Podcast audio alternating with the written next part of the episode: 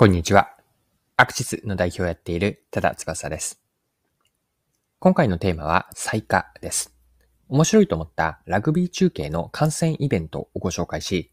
マーケティングに学べることについて最下の観点から掘り下げていきます。よかったら最後までぜひぜひお付き合いください。よろしくお願いします。はい。今回の背景はある記事を読んだんですが、記事のタイトルはラグビー中継に22万円、突版印刷の見たことがないトライが面白い。こちらは IT メディアの記事です。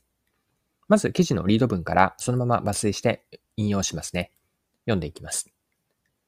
東京の渋谷でこれまでになかったイベントが開かれ、たくさんの人がヒートアップしていたのだ。場所はセラビクラブラウンジ。普段はクラブなどに使われているところに 80, 80人ほどのラグビーファンが詰めかけた。照明はキラキラしていて、音楽のボリュームは大きい。大型スクリーンに映し出された試合を DJ が中継してゲストが解説する。観客は試合を見ながら料理やドリンクなどを楽しむ。はい。こちらが IT メディアの2022年の7月10日の記事からの引用でした。で、価格がですね、こちらが記事のタイトルにもあったように20万円を超えるとのことだったんですが、こちらはですね、えっと、定員7名で22万円という設定、これが最高額です。もう少し記事については、価格については記事で書かれていたので、また続けて引用します。驚きはチケットの価格である。一番高い席はなんと22万円である。定員7名なので割り勘すると1人当たり3万1428円。他のチケットを見ても20万円で定員5人、1人当たり4万円。17万5千円で定員4人、1人当たり4万3750円。15万円で定員4人、1人当たり3万7500円。庶民の手が届くチケットはないのかしらと探してみると、最も安いものはスタンディングで、つまり椅子に座ることができないもので1万2500円である。安い日本ではちょっと考えにくい値付けであるが、チケットは売れたのだろうか。22万円の席は初日に完売。その後も20万円、17万5千円、15万円の席は売れていって、最終的に7割ほど売れたとのこと。スタンディングも7割ほど売れたそうである。はい。ここまでが記事です。で、価格の決め方が興味深かったんですが、どうやって価格が決まったのか、この部分、また記事から見ていきましょう。チケットの価格はどのようにして決めたのだろうか。プロジェクトのメンバーから5000円から1万円でもいいのではといった声が出てきたが、その案は見送ることに。スポーツビジネスデザイン室の大木さんに聞いたところ、価格を安くすればパブリックビューイングやスポーツバーと同じ土俵に登ることになりますよね。そうではなく、これまでになかったイベントをやってみようという話にまとまったので、価格はそれ以上に設定することにしたとのこと。様々な案が出てきた中で、試合会場に目をつける。場所は愛知県のトヨタスタジアムである。東京から新幹線の往復チケット、宿泊費、食費などを考えると、1人5万円ほどはかかる。であれば、それに近い金額に設定しても、お客さんは来てくれるのではないかと見込んだ。はい。ここまでが記事の引用です。それではですね、ここまでの内容というのが、今回の前半と後半に分けた時の前半に当たるかなと思っていて、後半のチャプターでは学べること、今回のクラブでのラグビー中継イベントの事例から学べることを後半で掘り下げていきましょう。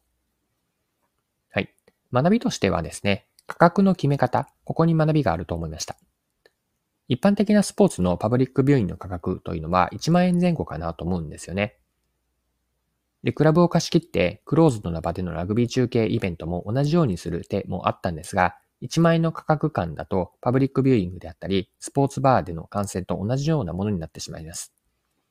これまでにないイベントという期待をしてもらうためにも、あえて価格を上げに行って、まあ、1人当たり最大で5万円ほどに引き上げたわけです。まあ、競合と同じ土俵に上がらずに、ここで言っている競合というのは、スポーツバーとかパブリックビューイングにあたるんですが、競合と同じ土俵に上がらずに、競合を過度に意識することなく、価格を決めたところ、ここに示唆があると思うんですよね。で、お客さんの視点での納得感をいかに出せるかだと思ったんですが、というのは、今の5万円に設定するという話というのは売り手の視点なので、逆の立場になったお客さん、買い手の立場から見たときに納得できる価格感にするというのが大事だと思うんです。今回の事例で着眼点として面白いのは、ラグビー観戦を東京から愛知のトヨタスタジアムに行った場合に必要なお金を見合うように、ね、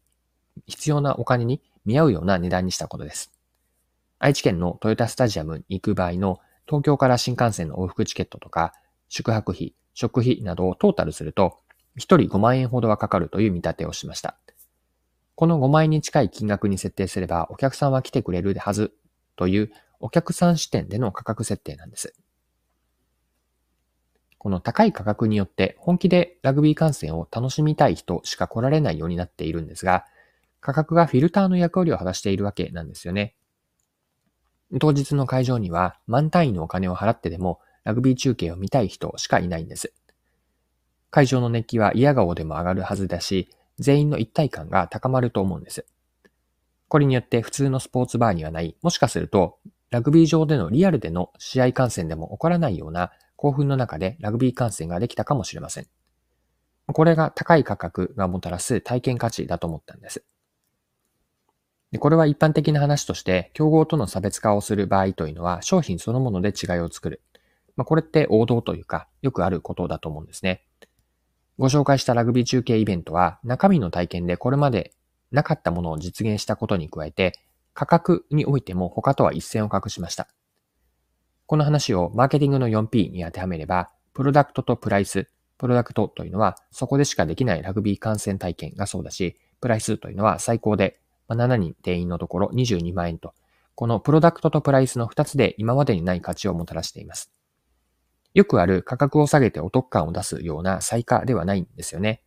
あえて価格を上げることで、トータルで楽しさとか充実感などの価値を提供できれば、高い価格でもお客さんは納得してくれると。コスト増からの価格転換、いわゆる値上げ、コスト増による値上げだけではなくて、これまでの延長ではない新しい価値提供を実現しての価格設定、これはもちろんハードルは高いんですが、今回の話から思ったこととして、マーケテマーケターとしてぜひ挑戦したいテーマだなというふうに思いました。はい。そろそろクロージングです。今回は、クラブでのラグビー中継観戦イベントを取り上げて、マーケティングに学べることを見てきました。最後に学びのところですね、もう一度振り返ってまとめておきましょう。今回のテーマは、最価だったんですが、プロダクトとプライスでの最価。こんな話かなと思っています。高い価格というフィルターがあることによって、本当にそれが欲しいと思う人のみが買ってくれる。ま、もちろん物にもよるんですが、例えば同じ熱量の人が集まって一体感が生まれてお客さんへの価値になると、まあ、こういった事例だったかなと思います。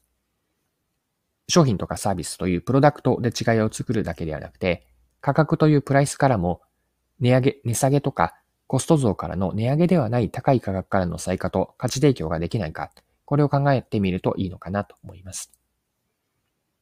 はい今回も貴重なお時間を使って最後までお付き合いいただきありがとうございました。それでは今日も素敵な一日にしていきましょう。